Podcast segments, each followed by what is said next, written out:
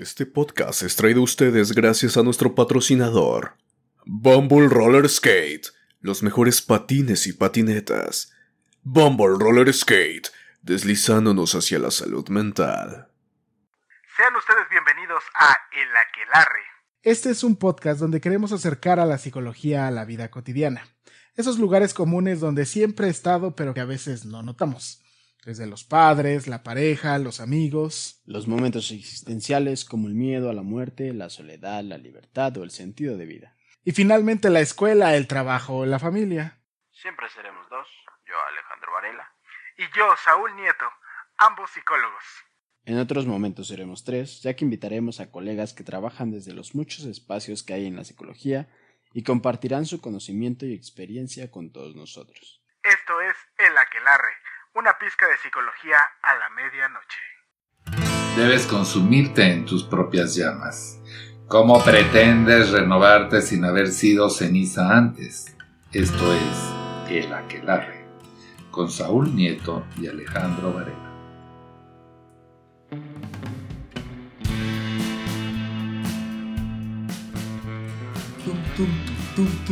Entró rengueando un viejito a las puertas de un palenque. Ay, ay, ay. ¿Qué tal? ¿Qué tal? ¿Qué tal? Muy buenas noches, muy buenos días, muy buenas tardes, muy buen lo que signifique para usted Sí. en este momento que estamos acompañándolo en ese viaje a su trabajo, a su escuela, en ese viaje en el auto, en el tráfico, en lo que sea que los agarre en este momento. Como usted acaba de escuchar, abrimos esta vez este capítulo, este episodio, este instante, con una famosísima rola de los poderosos Tigres del Norte, Así es. porque hoy tenemos un capítulo muy particular que en realidad eh, es tendencia en esto de las redes sociales. Pues sí, creo que sí, amigo. Esta vez ya hablamos de niñez, la adolescencia. Eh, me- pues un poco de la adultez. Ya hablamos un poco de la adultez. Habría que embarrarnos un poco de algo, algo nuevo, algo diferente, algo que, híjole, pues yo no sé tú, ¿tú cuántos años tienes, Alejandro? 25, valedor. Y híjole, no, pues ya estás al, al cuartito de siglo, yo, yo ya estoy en mis 30, santo Dios. Y que, pues de entrada pensar en que, Ya eres este viejito rengueando. que ya el otro día me lastimé la pata caminando, solo caminando ya me dice que ya perdí la garantía de fábrica. Chale. Así es. Pues de hecho creo que mi hermana dice que a los 25 Ajá. Tus órganos dejan de funcionar al 100%. ¿Qué, qué? A partir de ahí ya empiezan a, ¿A decaer? Sí, o sea, si tu pulmoncito estaba al 100 dándolo todo, o hay más o menos con tu alimentación, ya a partir de los 25, Ya esa, esa, esa garantía que tenías de, no, no va a funcionar, todavía lo puedes reemplazar. Bueno, sí se puede, ¿no? Pero digamos que, hablando en este sentido, ya empieza a decaer, valedor. Por eso un chingo de enfermedades y ahora hasta más jóvenes. Santo Dios. Entonces, pues es que hoy vamos a, hoy vamos a tocar un tema muy, híjole, que de repente lo podemos ver un poco a la distancia, pero que al final del día, híjole, Marce me está, me está, me está soplando la, la vejez en mi espaldita, ¿no? Entonces, a ver, Alejandro, échatelo. Título. Sí, capítulo 31, Valor, ya 31. Ya 31, sí. Ay. Y dice, como jóvenes, ¿cómo percibimos la vejez y sus implicaciones? Chan, chan, chan. Valedor. Porque creo yo que, este, fíjate, ¿cuál es la primera percepción o la, cuál es la primera imagen que te viene a la cabeza cuando hablas de las personas viejas, que también se le llaman adultos tardíos, o ancianos? Ancianos también. Que, por ejemplo, según aquí otra vez el sagrado libro de, del Six, el Papalia, ¿no? El que dice que esta adultez tardía, porque eh, la adultez media empieza de los 40 a los 65, pero ya esta adultez tardía empieza de los 65 años en adelante. Fíjate que yo veo justo esta vejez, pues iniciando desde ahí. Porque no recuerdo si a los 60 o 65 ya te dan tu pase libre en el metro. A los 60. ¿A los 60? Ya. Entonces, ya desde ahí. O sea, no, no es mala onda, no es mala onda, que nos escuchan, ¿no? Porque fíjate que sí, sí hay personas, no recuerdo si son mayores de 60 o 50 que nos escuchan. Son- cuando revisé las estadísticas, Ah, está más o menos, más, o menos. ¿no? ajá, un Poquillos, poquito. pero ahí, Ahí andan. pero bueno. Esa es una parte, a lo mejor socialmente, o no sé, muy burda, que podría ver la vejez. Pero fíjate que la historia que yo veo de los viejitos Ajá. se me hace como, tengo esta idea de un viejito y desgraciadamente tengo la idea de un viejito enfermo. Que Me ha tocado Oh. convivir con, con viejitos que... Bueno, no, no quiero decir viejitos, ¿no? Tal vez... Adultos son- tardíos. Adultos tardíos, personas de la tercera edad. Ok. a- decirle como se conoce aquí en México. No sé si en otros países también se les dice así. Mm, A lo mejor. Pero- ¿Te ha tocado convivir con, Con adultos de la tercera, tercera edad. edad? En condiciones desagradables, amigo. He escuchado historias. Pues sí, he escuchado como historias, he visto, por ejemplo, varias personas que han, han muerto ¿no? en sus casas, que muy comúnmente en México, no sé si todavía, pero está mucho del... Pues la familia cuida, bueno, al adulto... Al adulto tardío, sí. ¿no? Suele ser como muy de México el hecho de que los papás vivan aquí en, o estén viviendo con alguno de los hijos. No suele estimarse mucho la idea de llevarlos a los asilos. Incluso creo que aquí en México la idea del asilo atraviesa más para las personas de la tercera edad con un poder adquisitivo más alto. Pero fíjate que vi una película muy buena y no recuerdo el nombre, pero lucran con eso de los asilos, en Ok. donde no ven en sí por el, el, la- el adulto mayor, sino solamente el beneficio. Entonces, la historia que yo he visto, a lo mejor en Estados Unidos de esa parte, es mucho eso de lucrar con el adulto mayor, y aquí en México, de una manera igual, pero ya no es un tercero, sino es la propia familia. Entonces, sí. como pues los Aquiliver saben, ¿no? En algunos momentos eh, he hablado que estuve en la iglesia. Ok. Fui a un asilo, amigo, también en la... No, cierto, en la escuela no fui. Fui ¿No? en- no, no, en la escuela fui a otro lugar. Fui a una, a una comunidad, fui a un... DER, creo que se llamaba. Ahí en Po- bueno, es otra historia. estás. Sí, sí, Ah. pero el punto es que... en esto de, de cuando fui, por ejemplo, al asilo, de- o bueno, una casa hogar de adultos mayores, incluso algunas asociaciones o lugares, no sé si llamarlos precarios, donde tenían adultos mayores que su familia ya no quería, ¿no? Entonces, las condiciones en las que los vi, condiciones en las que de repente mueren, mucha gente que sí, ahorita, algo que también vamos a hablar es esto de la pensión, amigo. Ok, sí. Muchas familias peleándose por la herencia, por la pensión de, de este adulto mayor. Esa es como alguna idea que tengo de lo que es como la vejez. Desgraciadamente lo he visto a más personas pues adultas que eh, sufren, más allá que han sabido como convivir y creo que también tiene que ver pues el dinero. Ok, sí, fíjate que yo creo que el tema de la, la vejez aquí en México es una cuestión muy desinformada. Porque de entrada, pues ya, como hemos visto en otros espacios, realmente no hay una cultura del cuidado, de la prevención, de planear qué va a suceder a futuro. Y entonces una de las cosas que como jóvenes y ya tan solo como aprendizaje de los que ya van más adelante que nosotros es Mm. que de repente no alcanzan a, a imaginarse ya como personas de la tercera edad, sino simplemente dejan que la vida los lleve hasta que se encuentran en ese punto. Yo podría decirte que la idea de las personas de la tercera edad viene de dos extremos. De mi abuelita este, Esperanza, mira, allá, un besote a, a Esperancita.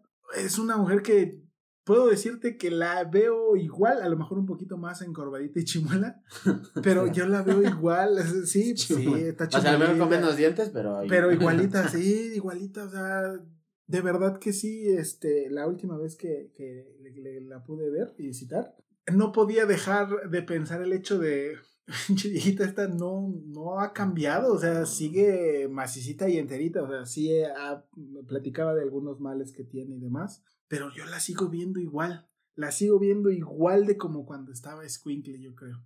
Y también está el lado opuesto, porque en realidad yo no compartí mucho este, ni con mi abuelo materno, ni con mi, abuela, mi abuela paterna, ya falleció cuando yo tenía pocos meses de nacido. Pero el que sí recuerdo es a mi abuelo, mi abuelo paterno, y él era. Él, él era el tipo de, de adulto mayor, el, acá el señor Arcadio, Arcadio Nieto. Arcadio, hasta el nombre, ¿no? Sí, nombre un acá, como nombre, ¿no? como nombre de ranchero, pero Arcadio. eh, pues era un nombre que era. Él sí era el que entraba rengueando al palenque, ¿no? Sí. Don Arcadio. Donde quiera que esté. Donde quiera que esté, Un sí, abrazo, un abrazo. a mi Ahí cuando nos veamos, Sí, "Ay, cabrón, eras tú. Y así hablaba. La madre decías, Sí, la, su palabra chingao, hijo. Además, este, él, él justo representaba como esta parte de la vocesota así muy, Sí, muy grave, muy ronca. Pues era, era, un, era un señor de rancho, por Dios, pero también tenía los males de ser un hombre de, de rancho, muy terco, muy necio. sí. O sea, con muchas actitudes que en realidad que ponían siempre mucho en riesgo su integridad. O sea, realmente sí era como un hombre que no tenía mucha idea de lo que era el cuidado que él tendría que tener en su tercera edad. Porque además de todo era un hombre este, diabético, ya le empezaba a fallar mucho la vista, de hecho él, él ya, no, ya no libró la última operación porque su siempre sueño fue la parte de poder alcanzar a ver.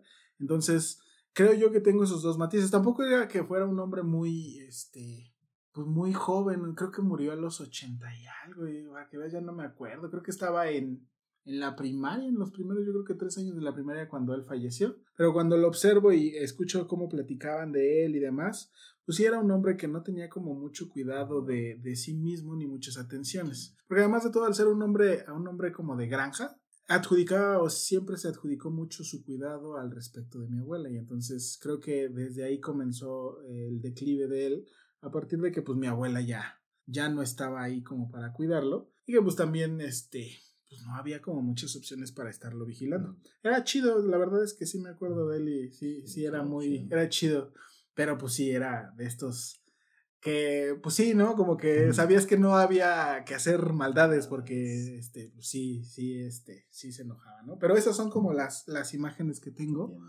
de, de la vejez. Yo para que veas, sí conocí las dos, las dos miradas de los asilos, este, nice contra un asilo de gobierno. O sea, en la universidad a mí sí me tocó ir a visitar y trabajar con personas de la tercera edad en un asilo. Uno aquí muy cerquita, que incluso vivía una tía, ella lo conocía desde antes, una tía abuela, el Matías Romero. Ahí sí lo, si nos están escuchando y lo conocen, ahí sobre Sor Juan en San Cosme, en la ribera de San Cosme, ahí estaba. Ahí está todavía, porque ahí está todavía. Ahí fue donde estuvo mi tía durante algunos años mi tía evidentemente este, tenía la posibilidad económica y pues la verdad es que es un asilo muy bonito. Tiene unos jardinzotes, es una casa colonial adaptada. Tal vez la colonia no está tan, tan linda, pero el lugar está muy bien, tienen hasta su capillita. Si pagas más, tienes tu habitacioncita individual, si no, pues la compartes con dos valedores ahí y demás, ¿no? otras dos personas más. Otras dos o una persona más, ya no me acuerdo bien. Pero sí, o sea, muy bien cuidados. Este, sí tienen como muchas atenciones. Me gustaba, me gustaba ir a hacer prácticas ahí porque era el de. Pues les daba gusto que fuéramos, yo creo que a, a trabajar con ellos, ¿no? Entonces, y además eras, llegabas así como divo. ¡Eh! ¿Qué pasó? ¿Qué pasó? ¿Cómo están? Y acá los señores acá muy, muy agradecidos y todo. Y también tengo el otro contraste, la tía abuela de, del lado materno, donde terminó en un asilo, en un asilo de, de gobierno, no, no, o sea, realmente hasta el edificio, pues un edificio muy adaptado, muy, muy del estilo. Mira, Capullo, yo creo que ahí ya, ya sintió ahí los pasos de la vejez, sí. me va a mandar a la Saúl. no, pues, Capullo todavía está jovenzuela. Pero este, el, el, el, asilo en donde estaba sí era de gobierno, el edificio muy cuadrado, muy frío. Eh, veías a los señores como muy desatendidos. Aquí los veías platicando en actividades y demás. Aquí estaban en una silla de ruedas, muy arrumbados a los lados, un olor desagradable, porque realmente era como si no los, no los limpiaran, no los atendieran. Entonces yo ahí sí comprendí que hasta para envejecer hay que saber cómo y hay que saber ahorrar. Porque sí, sí fue, sí me impactó, o sea, si lo pienso, ya no, no estaba tan, no estaba tan niño, ya estaba yo creo que tenía, tenía mis 17, 18 años, creo yo, no me acuerdo muy bien. Pero sí, sí me, sí me impactó ver ese lugar y ver cómo estaban ahí todas las personas. creo que acabas también de, bueno, tocar varios puntos, ¿no? Porque también en mi experiencia, justo también cuando yo fui a este asilo, a los viejitos, ahorita lo recordé y me dio un poco de, de, nostalgia, ¿no? El punto que los recordaba bien felices, ¿no? Y en esta parte de, pues yo un poco del psicólogo, ¿no? Metiche ahí, Les platicaba con algunos, ¿no? Y había viejitos, pues desde que ya llevaban poco tiempo, a veces muchos, pero la mayoría ya casi no los visitaba su familia. O sea, era como una promesa donde, ah, aquí vamos a estar y vamos a seguir. Y sí, los primeros días, meses venían, pero muchos ya estaban olvidados por su familia. Entonces era bueno platicar con alguien, porque pues tenían ahí, pues platicaban con ellos, pero pues no era lo mismo. De repente el escucharlo. Yo, por ejemplo, no conocía a mis abuelos paternos. Bueno, mi abuelita sí, pero estaba muy, muy, muy pequeñito cuando ella murió. Ok. Y a mis abuelos maternos sí los conocí. No, ahorita solo queda mi abuelita, ¿no? Que es a, toda madre. es la bandota.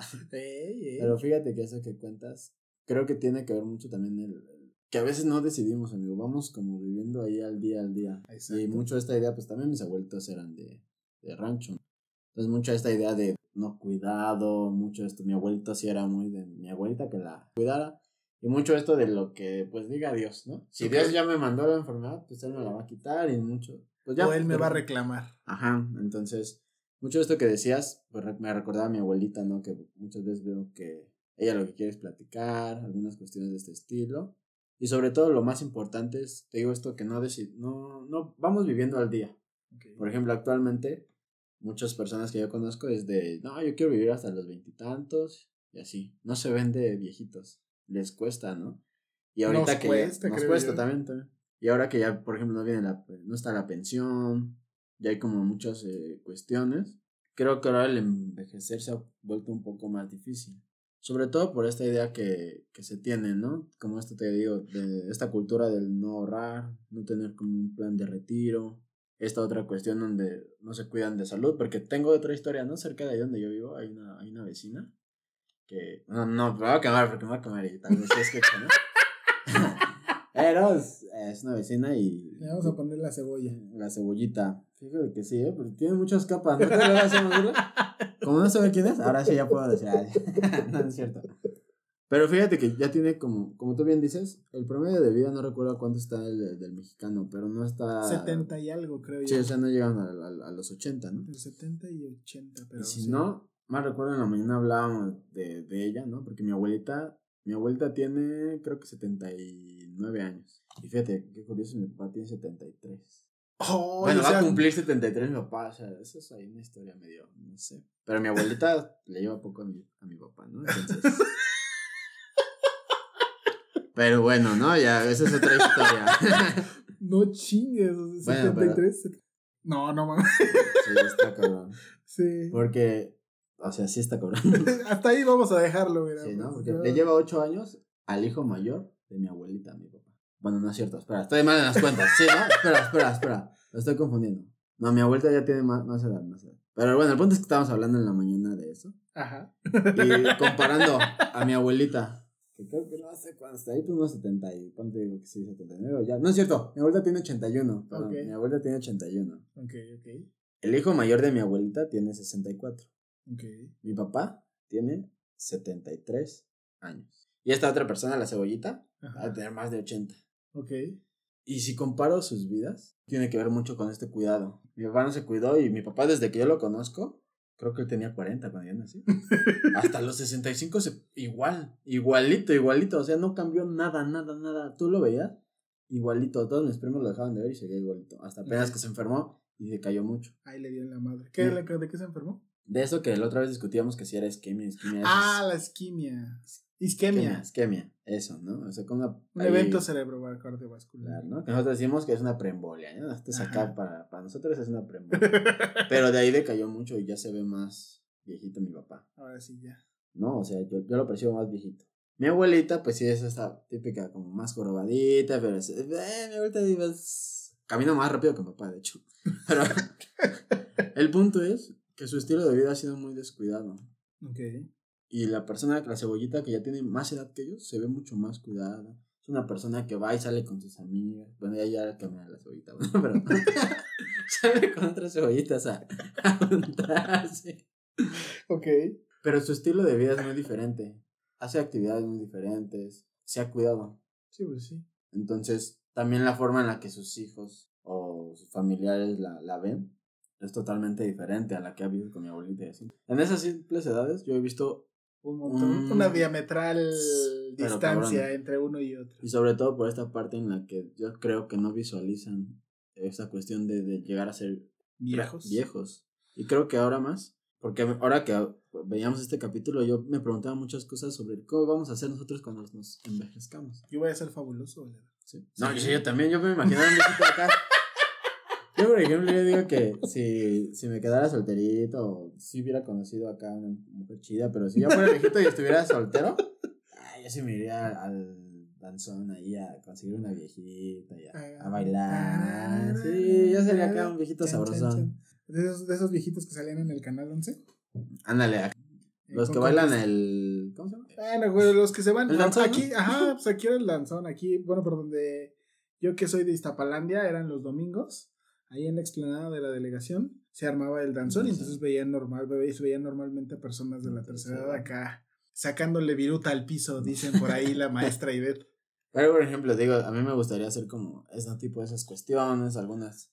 Pero me pregunto eso, los, la, la idea que yo tengo ahorita de la vejez, de cómo cuidan a las familias. Y ahorita que ya veo que mucha gente no quiere tener hijos, una vez platicaba con alguien y me decía si iba a tener hijos y le dije, pues no, antes tenía mucho la ilusión, ahora lo pienso un poco más. No significa que no quiera, pero lo pienso un poco. Ya la, la Como la responsabilidad de, de, de traer a alguien al mundo. Ok. Y me decía, ¿y entonces quién te va a cuidar cuando seas grande? Dije, "Ah, chinga, entonces también esto de, de tener hijos es para tener a alguien que nos cuide de grandes. Y dije, bueno, Para perpetuar mi Ajá. integridad. pero después lo vi, lo vi en otros eh, adultos mayores y dije, no, pues creo que sí. Entonces, imagínate que todos vivamos con esta idea, ¿no? En Una suposición. Ahora la gente que ya no tiene hijos, ahora que ya no va a haber la pensión, ahora que si no tienes un buen trabajo, que no sé, Ah, Pero pues es que fíjate, ahí creo que desde ahí empiezan como las problemáticas. Yo no, yo no me imagino, digo, también son otras épocas, pero qué culero, el de yo querer tener hijos para que entonces me cuiden cuando esté viejo. Porque entonces realmente el único sentido estructural de un hijo es que venga a, a cuidar de mí mientras yo estoy ya viejo. Es como si no le adjudicara la responsabilidad y que fíjate, ya ves que hablábamos con el maestro Miguel, maestro, maestro Carrito. el maestro Carrito, este, al respecto de, de la responsabilidad, pues yo le estoy adjudicando un algo al otro de una cuestión que es enteramente mía. O sea, yo no lo puedo, o sea, no me imagino la idea de, de tener que condenar la vida de un otro a mi cuidado, porque eso es lo que estoy haciendo, estoy condenando, porque no va a poder hacer ninguna otra cosa mientras yo muero. Pues sí. Suponiendo que muera rápido. Porque Eso qué tal sí. si me aferro a la vida como coral a la piedra, pues no, ahí voy a quedar. Que sinceramente, como ya lo habíamos dicho en algún otro capítulo, yo no quiero vivir hasta los 100 años. ¿Hace qué edad hueva. habías dicho, amigo? Eh, mira, un 70. ¿Un 70? Me parece que está chido, todavía está bastante adecuado. Pues 80 a lo mejor, mira, no estaría tan mal, pero mira, el 70 yo creo que estoy Ahí das por bien servido. al bien por bien servido, así es. Es correcto. Porque fíjate, acabas de tocar otro punto importante. Fíjate, ¿eh? se escuchan ahí unas voces eh, Unos viejitos. sepu- sepulcrales, así es. Una cosa importante que habías dicho es la parte de la jubilación. El momento en el cual las personas ya deciden que ya completaron su vida laboral útil y entonces están listos y están dispuestos para disfrutar de su retiro. ¿Tú qué sabes acerca de lo que ahora vamos a vivir nosotros del retiro? No, pues me, creo que me quedé mucho con el que no lo vamos a vivir y es como, ¿qué? y, y una vez que tuve ahí una reunión, no recuerdo si era un agente de seguros. ¿no? Algo así, Algo ajá. así, ¿no? Que me hablaba de un plan de retiro, ¿no? Ajá, el plan de retiro. Y ahora veo que hay mucho de esa cuestión, o las afores, las mucho afueras. eso, mucho esto de que metas y pesitos, con los tres tristes tigres, ¿no? Sí, que le metas a la afore para que sea una manera de que pues tú vayas haciendo tu, ahorradito. Lo único que sé es que a diferencia de, no sé bien cómo estaba la, la, la jubilación, ¿no? Tiene, tiene un cierto periodo de tiempo que trabajabas y pues te daban como, cada mes te pagaban de acuerdo a lo que tuviste en tu último trabajo, ¿no? Lo que te pagaban en tu último trabajo. Y ahora es como que te van a dar todo un dinero junto al final de que cumplas un cierto periodo, ¿no? Así es, pues es que se supone que, fíjate, estos son datos que luego uno no sabe. ¿eh? A ver, a ver. Para los trabajadores, para nosotros como hombres, tendríamos que cotizar 30 años o más de servicios laborales para poder jubilarnos y en las mujeres 28 años. O sea que más o menos a partir de los 55 años de edad o más y haber cotizado sí, 15 años de servicio, ahora sí ya puedo decir que, que quiero mi pensión para ahora sí conocer y viajar por el mundo. Lo que antes era pensionarme, porque antes lo que sucedía es que el IMSS, el fabuloso Instituto Mexicano del Seguro Social o el ISTE, eh, nos brindaba una pensión que en la cual era el equivalente a nuestro, a nuestro trabajo. Y entonces, con eso, tendríamos para vivir y disfrutar de una vejez digna. Sí, de hecho, a- daban como un seguro, ¿no? Porque era, te la dan hasta que mueres, ¿no? Y de hecho, si mueres, se la dan a la, a la persona más cercana que sería la esposa, ¿no? De, de, Ajá. del difunto, ¿no? Porque eso, por ejemplo, a lo mejor eso se con, con mi papá, ¿no? Que si llega a fallecer, ¿Ah, tu papá sí tiene pensión? Sí. Es de los es afortunados. de los afortunados. Y eso porque un tío le estuvo insistiendo y que metiera, porque mi papá, así igual, yo creo que decidió eso como yo, mi historia de Paquito. ahí se dormía en sus laureles, pero igual ahí este, un, un tío lo, lo apoyó en esa cuestión pues tiene su pensión, ¿no? Y entonces, parte de lo que nos decía es que pues a nosotros ya nos toca, ¿no?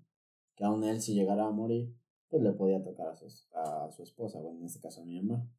Y decía que pues nosotros ya no teníamos que tener esa ventaja. Sí. o esa ¿no? pues ayuda, ¿no? Porque de repente él aún así seguía trabajando porque pues no, no alcanzaba. Sí, pues sí. Pero en esto que de lo que hablas, pues ya no, ya no va a ser eso posible. Tienes que mantenerte trabajando. Por eso hasta he visto, incluso ahora he llegado a ver más. Antes eran muchos niños que veía trabajando en las esquinas o vendiendo dulces y así. Y ahora ya he visto más personas de la tercera edad, amigo. Trabajando, vendiendo gelatinas, dulces. Y creo que tiene que ver mucho con esta cuestión. A lo mejor muchos no están pensionados, no tenían un plan de retiro. O te digo, estas eh, historias este, macabras de los hijos que ahora esto de crea acuerdos y te sacarán los ojos. Ajá, Pues yo así. creo que historias así donde hay pues adultos mayores que siguen trabajando y ya, ya tienen pues una edad avanzada. Es que no, eh, no estaban inscritos en algún, este, en algún empleo que les diera esta posibilidad de pensionarse. Porque veían muy lejos la posibilidad de su vejez. ¿no? Entonces, eh, tan solo tú, ¿has trabajado formalmente en algún lado donde ya empieces a cotizar? Pues según yo sí, pero tengo duda, amigo, ¿no? Porque son cosas de eso que hablábamos de la adultez que nadie nos enseña. Una vez estuve en una construcción y de hecho cuando quería meter papeles para hacer mi servicio social me pedían mi RFC y yo dije, no, no lo tengo. ¿no? Y entonces de- fue un desmadre para ir ahí al- a sacarlo y pues me dijeron, no, pues tienes que ir al SAT. Según lo puedes sacar en línea, pero yo no sé por qué. ¿no? A lo mejor estas habilidades sociales no me permitieron, más bien tecnológicas, no me permitieron sacarlo en línea. Un poco de todo, ajá. y tuve que ir a sacarlo directamente y me dijeron que ya estaba dado de alta desde no sé cuándo. Y entonces es- busqué fechas y dije, creo que fue en este trabajo, ¿no? En la construcción, pero nunca, no sé si de ahí generé el tiempecito que estuve, no sé si generé algo, En teoría tendrías que. pero no sé cómo ver esas cosas, o sea, no, o sea, eso no sé cómo verlo, ¿no? O sea, no sé. Tan solo si ya estás trabajando, se supone que tu Afore estaría alojada en algún banco del siglo XXI, creo que es de Banorte o en Banamix o X, no sé. Fíjate, son todas esas cosas que realmente a nadie, a nadie le, le explican a uno. Ahora, que esa es como la primera parte. Sí. Lo que dices es, o sea, por ejemplo, a lo mejor para los jóvenes que quizás decidamos ya no tener hijos, yo tengo que entender que mi cuidado lo tengo que adjudicar a mí. Es, es responsabilidad mía. Así es, y entonces tengo que prever qué tal si las famosas y llamadas enfermedades crónico-degenerativas, ¿cuáles te sabes? Ya más dadas en la vejez. Bueno, te iba a decir ahorita que hiciste vejez, pero te iba a decir esta. Bueno, no, ahí me voy a meter un pedo porque no sé. la demencia es una de ellas, ¿no? Así es, la demencia senil, ajá. eso. las cardiopatías. Exacto. O, no recuerdo, pero otro como comúnmente por lo que mueren los, los viejitos. Pero ahorita se me fue el nombre.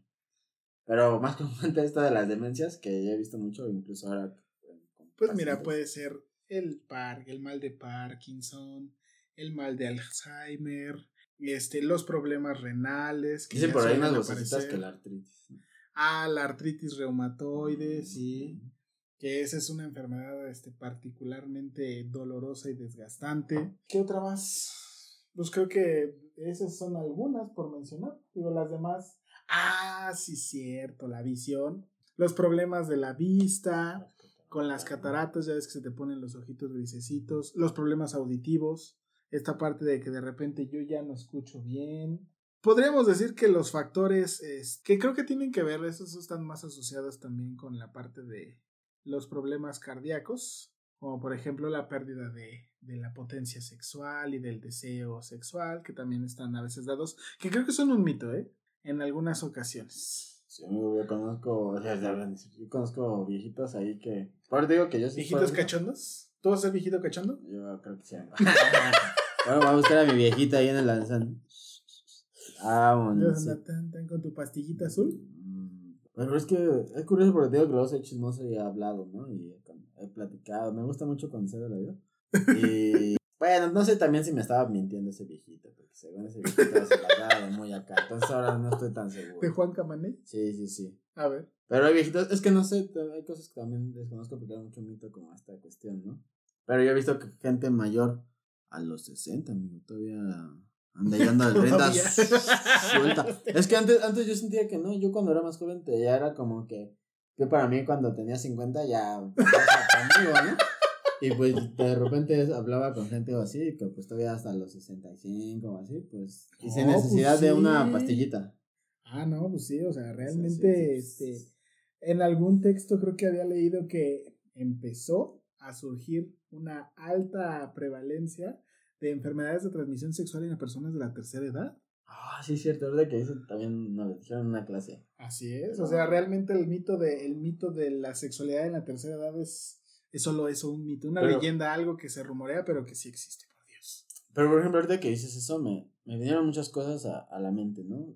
Entre ellas, porque ayer mi papá no sé qué película estaba viendo. Y estaban dos viejitos como en una eh, montaña rusa. Ok, Entonces, según yo, uno de esos viejitos iba a casar. ok. Pero estaba otra. Es que no eran. Es que, bueno, eran personas de la tercera edad, ¿no? Ya estaban mayores de, de, de 60. Y entonces estaba la, la señora y le dice: ¿Qué hacemos aquí? Bueno, el señor le dice: como, ¿Qué hacemos aquí? Y la señora, como, pues no sé, tú dime. Y, el- señor, como diciéndole: Así con esa voz. Ajá, sí. Y el señor, como, tú sabes que mañana me voy a casar. O sea, ¿qué hacemos aquí? Y la otra señora, pues como, tú me invitaste, no sé, también tú a qué accediste. Y de repente fue como, la señora le dice, pues tú me gustas, a chido. Y el señor, ah, pero mañana me voy a casar. Pues me gustas, así. Todavía no te casas, ¿no? Y entonces, ¡ay! Ok. dices, Esta señora es de, Ujú. de armas tomar. Bueno, ahora el punto es que yo le pregunté a mi papá, papá, tú, o sea, a esta edad andarías, ¿te, te gustaría estar con una viejita? Y mi papá, Andar de novio, no sé. bueno, es que yo le dije así, Ay. que si le gustaría andar de novio, ¿no? Eh, eso es lo que yo quise decir.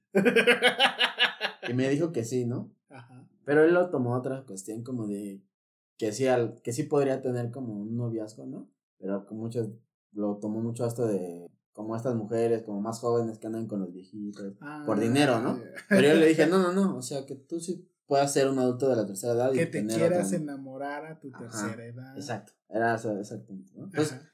todo esto que estamos hablando me vinieron cuestiones, porque te iba a preguntar, ¿a terapia han llegado gente de la tercera edad? Sí. O sea, no son, no son muy comunes. Ajá. O sea, esa es una realidad, no es muy común. Porque la mayoría de las personas, o un gran grueso de la población de la tercera edad, asume que por ya ser viejos ya no tiene nada que trabajar, ya está todo bien. Y si así, parafraseando a mi madre, así he sido siempre, ¿para qué voy a cambiar? Y que eso justo creo que hablaría con la etapa de... Hay un, hay un este, psicoanalista que se llama Eric Erickson que desarrolla etapas de desarrollo. Y la etapa de la tercera edad, ¿cuál es? Eh, la integridad del yo frente a la desesperanza. Así es, como en este momento en donde una persona de la tercera edad que pueda llegar a terapia diríamos que tiene una integridad del yo muy bien desarrollada, que está dispuesto todavía, aún en esos momentos en donde ya está más grande, a la posibilidad de seguir cambiando, de seguir generando una, una posibilidad de seguir siendo diferente, de seguir construyéndose como persona. Y la desesperanza, diríamoslo de esta manera, son estas personas que dicen, así fui siempre, así soy yo, yo ya no voy a cambiar y así me chingué y así me quedé. O hagan con culpa o con cuestiones Así ese es. sentido, ¿no? Y te digo, es curioso porque yo también lo veía, te digo que he platicado con gente igual de la tercera edad, ¿no? Entre- ellos mi papá, algunos vecinos, Ajá, gente que he conocido en, en en el camino, ¿no? En el- al transporte. ajá. Luego son muy dados a, a hablar, ¿no? Y, y yo a escuchar, ¿no? Pero en esta cuestión era bien curioso porque yo veía muchas cosas que la gente de la tercera edad podría trabajar en terapia, ¿no? Por ejemplo, a lo mejor es muy difícil que alguien vaya a terapia a trabajarlo, igual por un tema de tabú, pero por ejemplo estos problemas de que sean como de disfunción, esta cuestión de alguien que se queda sin trabajo a la tercera edad o que ya no tiene pensión, incluso el, el enfrentar la muerte, Ah, sí, Podría ser que tema que el de último, trabajar, el ¿no? último paso. Así es como me preparo para abrazar Abrazar ya ese sentido muerte, ¿no? de muerte. Porque incluso ahorita pensaba, ¿no? Me gusta que tú dijeras que quieres vivir hasta cierta edad. y no quisieras sufrir o que ya te diera una enfermedad o así. Creo que son temas que podrías trabajar en terapia, Ah, ¿no? sí. Y asumirte tú, por ejemplo, debería ser esa cuestión donde tú podrías decidir pues, tu muerte. Pues más en bien, yo creo que más bien momento, ¿no? prepararlo, o sea, el dejar pagado mi funeralillo, qué van a decidir qué se van a hacer con mis restos, dejar bien estructurado mi testamento, porque luego son un desmadre, pero fíjate, esto solo es como la percepción, o sea, porque en realidad hablar de la vejez es muy amplio. Esta es como la primera, la primera cuchareada de, de esta bolsita llamada vejez. Ahí háganos ustedes sus, sus dudas, sus preguntas, sus comentarios. Alejandro, rífate las redes sociales. Claro que sí. Recuerden, estamos en Facebook, en Instagram, en YouTube como La Aquelarre Podcast. Suscríbanse, síganos, comenten, activen la campanita. Estamos en cualquier este, plataforma de podcast, ¿no? En Google Podcast, en Apple Podcast, Spotify. Spotify, ¿no? Porque todavía me preguntan si estamos en Spotify y le digo, sí, claro. Claro, Es ya. man, pues, por supuesto. Pues como les digo, síganos, compartan. Compartan, compartan, viralicen, que aquí seguimos, aquí sigue la mata dando. Alejandro, para cerrar este capítulo, truénate la frase de la semana. Claro que sí, amigo. Esta frase es de Maggie Kun y dice, la vejez no es una enfermedad, es la fuerza y la supervivencia, el triunfo sobre toda clase de vicisitudes y decepciones, pruebas y enfermedades. Ahí está. Entonces, un gusto acompañar aquí esta noble noche acerca de un noble tema. Así es, amigo. Que tengan excelente lo que sea que ustedes estén haciendo, querido podcast escuchas. Nos vemos la siguiente semana. Nos vemos. Hasta luego.